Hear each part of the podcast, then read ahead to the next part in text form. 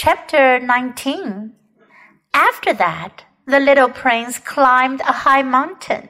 The only mountains he had ever known were the three volcanoes, which came up to his knees, and he used the extinct volcano as a footstool. From a mountain as high as this one, he said to himself, I shall be able to see the whole planet at one glance and all the people. But he saw nothing save peaks of rock that were sharpened like needles. Good morning, he said courteously.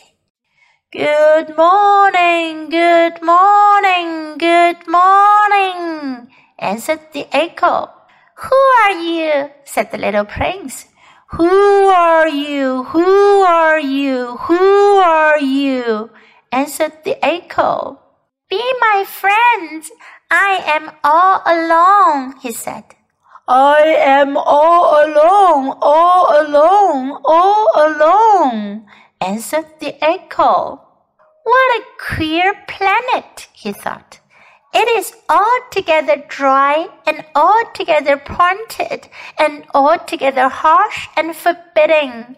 And the people have no imagination. They repeat whatever one says to them.